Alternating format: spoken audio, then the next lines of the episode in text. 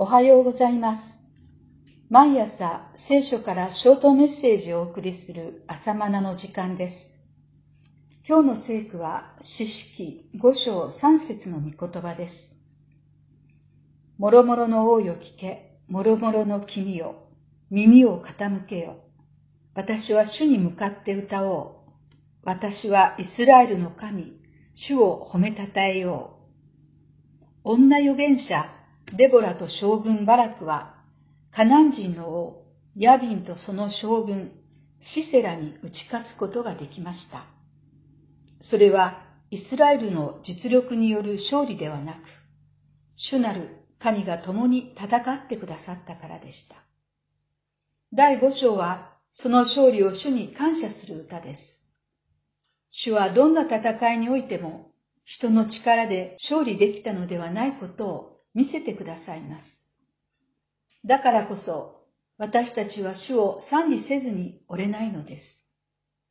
今回の戦いもそうでした。賛美の歌はこう告げています。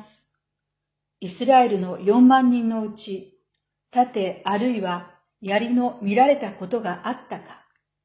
五章八節イスラエルには武器と言えるようなものはほとんどない状態でした。肩や敵対するカナン軍は、鉄製の武器をはじめ、戦車900両を持つ強固な軍隊でした。どう見ても賞賛のない戦いでした。でも主が共におられるなら大丈夫です。以前のイスラエルは主から離れてしまった結果、カナン人に支配された20年を経験しました。4章3節しかし、悔い改めて主に立ち返るとき、まともな武器もないにもかかわらず勝利できました。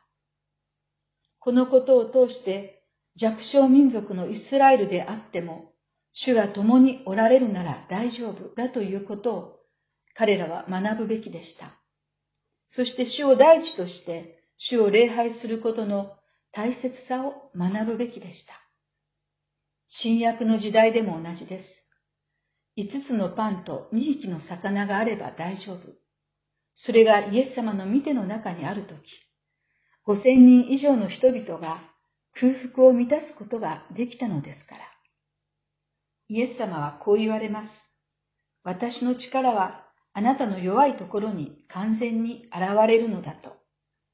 第二コリント12章9節このことを学ばせるために神は、不信仰なイスラエルが敵に攻撃されるのを痛恨の思いで見守っておられます。そんな時こそ、主が共におられるのだから大丈夫という信仰に立ち返ろう。以上です。それではまた明日お会いいたしましょう。